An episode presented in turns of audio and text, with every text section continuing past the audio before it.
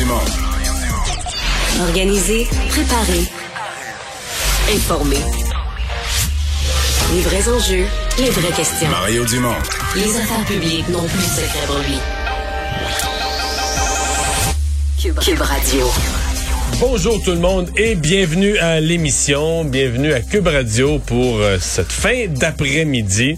Euh, de retour après une semaine de vacances. Bonjour Vincent. Salut Mario, là c'est la vraie rentrée. Là, Là, c'est la vraie rentrée. Vincent qui est là aujourd'hui avec euh, ben pas mal de nouvelles. C'est une grosse journée, mais évidemment quand le Canadien fait une annonce, ça devient une nouvelle parmi toutes les autres qui Oui. sort du lot. Ça fait du bien un peu de pas parler de la COVID quelques minutes pour Oui. parler du Canadien parce que là c'est Kent Hughes qui est le nouveau euh, DG du Canadien. Ça a été confirmé ce matin.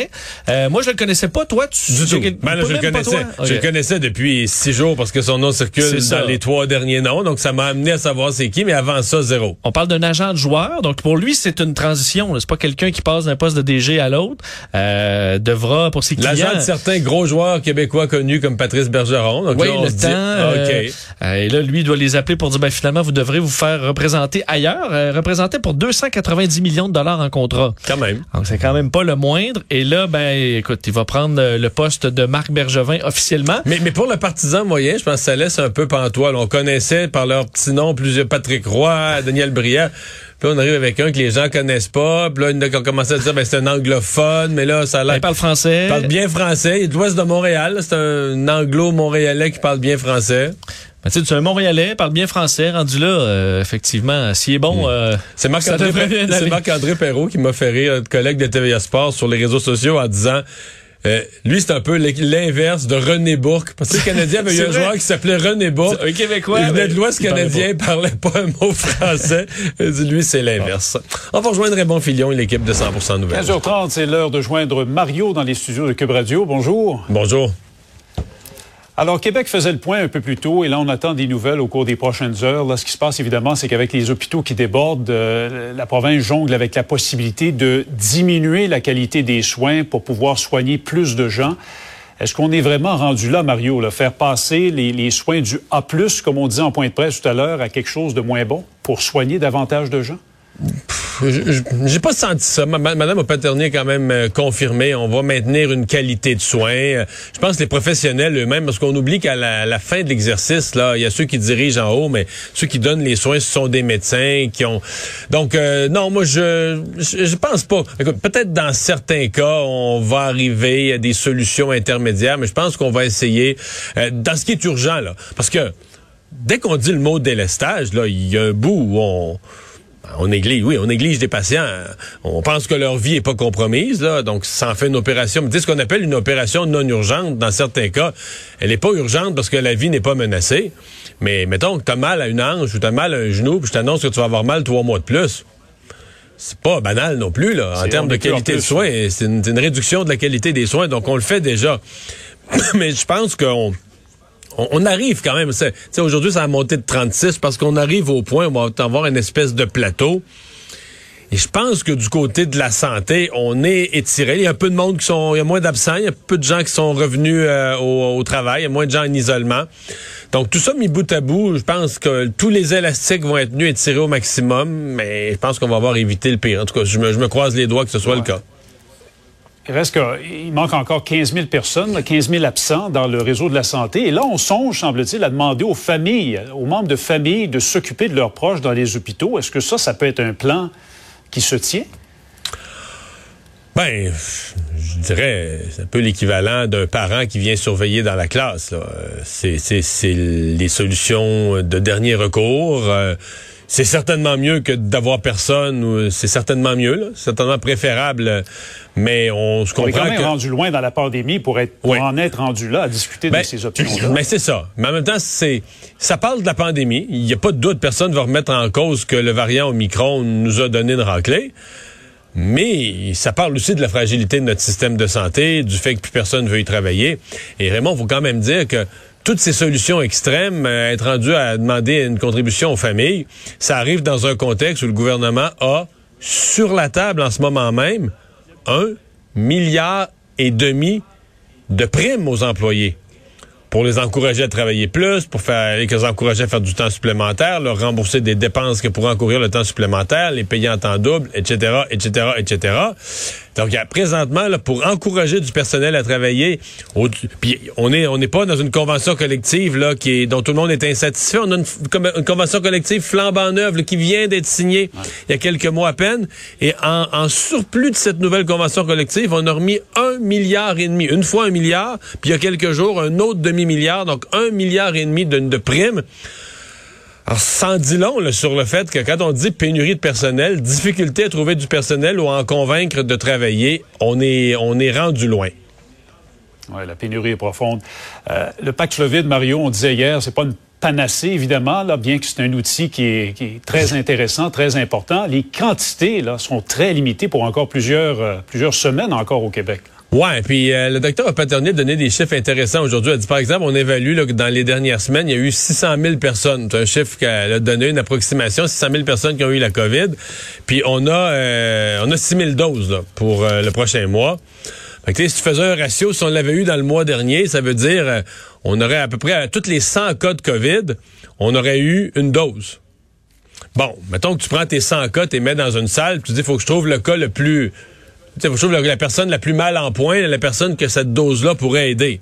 Ça va être facile d'enlever les 50 premiers, des plus jeunes, des ados, puis tout ça. après ça, tu vas en enlever d'autres, sont en relative bonne santé. Mais Raymond, quand tu vas arriver aux 7, 8, 10 derniers, là, tu vas voir en ta présence des gens âgés qui ont chacun leur maladie. Tu sais, je, l'image comme ça dans une pièce, mais pour donner un peu le, dilemme avec lequel le gouvernement, les médecins vont être pris. C'est que tu arrives à la fin, comme à Star Academy, à la fin, les 4-5 derniers, tu dis qu'ils sont tous bons. Mais dans le cas du Paxlovid, tu arriverais dans la salle, tu dirais les 4-5 derniers sont tous âgés, sont tous malades, là, tu sais, il y en aurait peut-être tous besoin, puis là, j'en ai juste une pilule. Donc là, on a juste 6000 pilules pour 6000 euh, euh, doses, donc sur, à donner sur euh, quelques jours, pour nos patients du prochain mois. Euh, c'est limité. Ça veut dire qu'il faudra avoir un protocole. on a vu aujourd'hui, et c'est vraiment les, les, gens immunosupprimés. Ça risque de faire des déçus. Là. Je pense qu'il y a des gens qui vont le demander, des gens qui sont un peu sabards, qui sont d'un certain âge, qui ont eu des problèmes de santé, euh, qui vont dire, ouais, moi je suis fragile, je le voudrais le médicament, qui vont se faire dire, ben là, à cette étape-ci, euh, il n'y a pas assez de doses, on peut pas vous en fournir. À mon avis, on va on crée l'espoir d'un côté, mais on va créer la déception à court terme compte tenu du faible approvisionnement. Ben, faible approvisionnement. On a les chiffres ici. 6 300 traitements qui sont attendus au Québec au mois de janvier, 6 200 en février, 19 000 au mois de mars. Ça va vraiment arriver lentement. Alors, je pose ben, la question, est-ce que ça va... Ouais. Ben, au mois de mars, je pense que ça va aider pour vrai, mais et probablement qu'il va y avoir beaucoup moins de cas. En tout cas, on s'attend à ce qu'il y ait beaucoup moins de cas. Fait que si on a beaucoup moins de cas de COVID, qu'on a 19 000 doses, peut-être là, on sera un ratio, on sera capable d'en donner à toutes les personnes euh, qui, en ont, qui en ont besoin.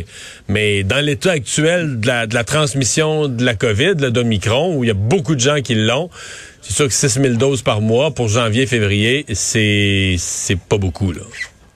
Et est-ce que ça vient pas euh, soulever la question, à savoir, est-ce qu'on devrait en donner aux non-vaccinés? Est-ce que ça risque pas de raviver ce débat-là aussi? Ben, ça semble clair dans la tête des autorités médicales, c'est qu'on soigne tout le monde, qu'on va le donner à ceux qui en ont le plus besoin, euh, qu'ils soient vaccinés ou pas. On intervient sur les non-vaccinés par le passeport vaccinal. On va leur faire payer une taxe euh, spéciale, mais pas sur des choix qui pourraient affecter leur chance de survie ou leur santé.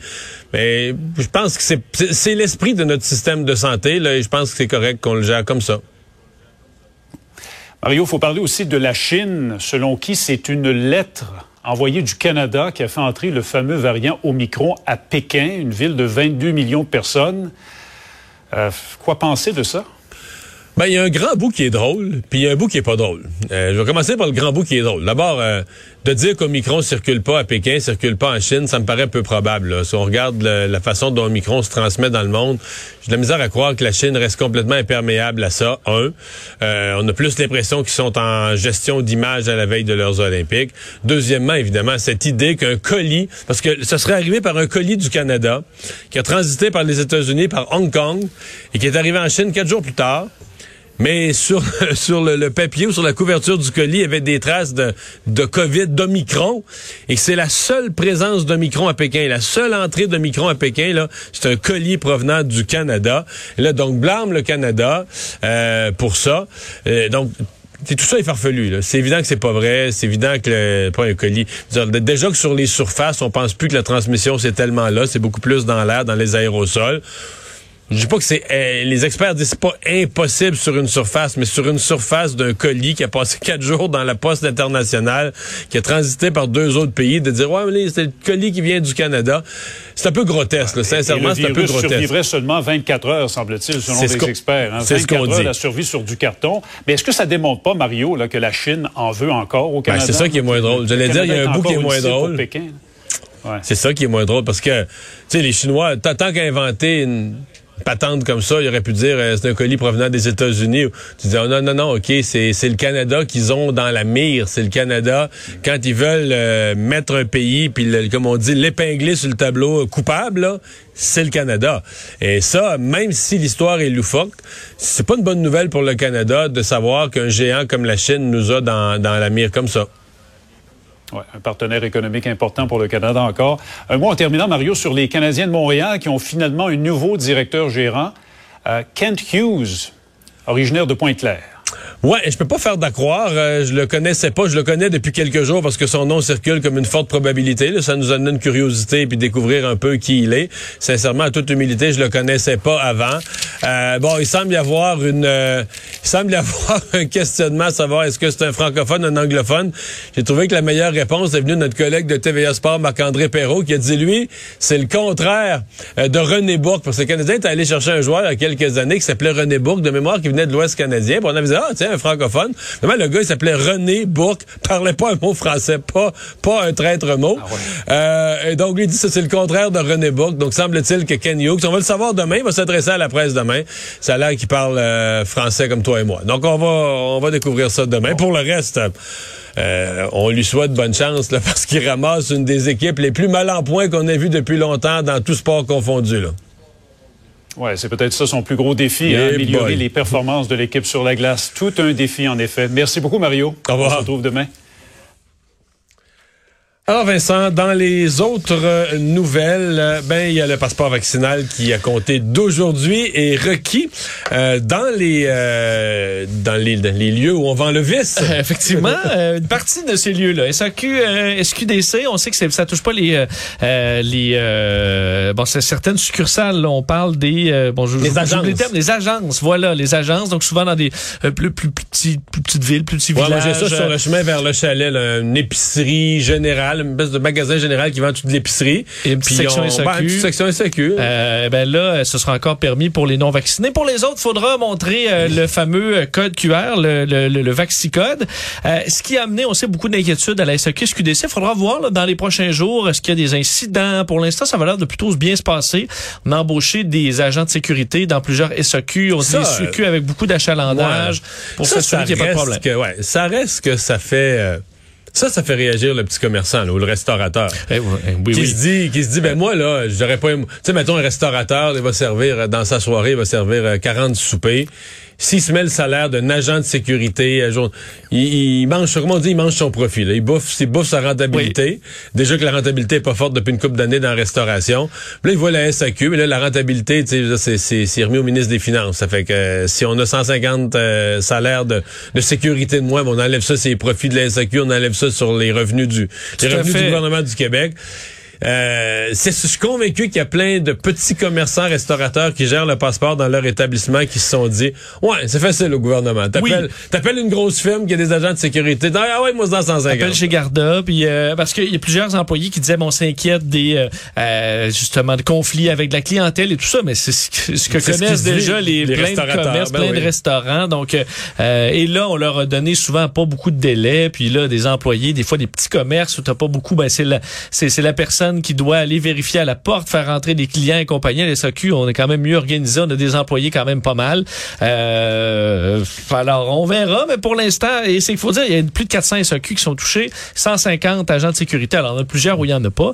Mais dans les endroits où il y a beaucoup de gens faut dire qu'il y a déjà à Montréal par exemple dans plusieurs secteurs il y a déjà des agents de sécurité dans certaines SAQ alors on va en ajouter pour s'assurer que ça se passe bien. Mais on verra ça a commencé aujourd'hui. Peut-être que certains tu sais qui s'informent pas du tout puis tu sais pas de le vaccin euh, la pandémie ils savent pas trop ben qui vont se river le nez à une euh, à un refus d'aller chercher de la et, et boisson dans ce ces cas-là c'est sûr que ça va chialer là Ben c'est oui. sûr qu'il y a une engueulade dans l'entrée de la SAQ à prévoir. là. Tu dis, il y a du Pépito Sangria euh, à l'épicerie. Excellent, tu peux, d'ailleurs. tu, tu peux t'a- tu peux t'arranger. Mais d'ailleurs, j'ai un petit, un petit, un petit vox pop. Nos collègues de TVA Nouvelle ont fait un petit vox pop. Euh, tu vas voir, il y a trois- là-dedans, je te laisse deviner, il y a trois clients SAQ puis un SQDC. À toi d'essayer de Ah oui, repérer ça- ça se lequel est SQDC. Moi, je trouve ça normal. je- genre, Il faut coopérer. Même si on n'est pas d'accord, bah, on est dans une société, il faut, faut suivre euh, la loi. que les gens vont, co- vont collaborer. Je pense pas qu'il y ait des difficultés à, à suivre cette directive-là. On l'utilise déjà dans bien d'autres circonstances. Pourquoi pas là? Avez-vous réussi à rentrer ou pas? Non, pas pas en tout. Non, c'est les filles qui nous ont euh, pogné le spot, là. OK. On les Ben, connaît c'est pas. ça, même mais- la fille, elle, tellement, elle a vu son téléphone, il était pété, man. Ils ont même pas été capables, de, avec le code QR, de le prendre. Il y a personne qui va prendre ça en disant Ah, c'est une bonne chose. Tu sais, on se dit, bon, s'ils veulent faire ça pour. euh, ils ont des raisons, là. Mais chaque personne qui rentre personnellement peut pas se dire Ah, c'est mieux pour moi, là. Tu sais, tu te dis une autre affaire de plus. Bon. Ouais. Hein? on a reconnu, Bon, on a voilà. deviné.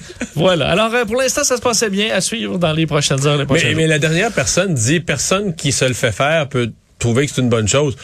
Peut pas trouver que c'est une bonne chose la pandémie. Par contre, dans tous les commerçants, dans tous les commerces, puis quand les gyms, quand on a instauré le passeport vaccinal, il y a une partie de la clientèle qui trouve ça tannant, inutile. Mais il y a toujours une partie de la clientèle qui est très satisfaite là, de.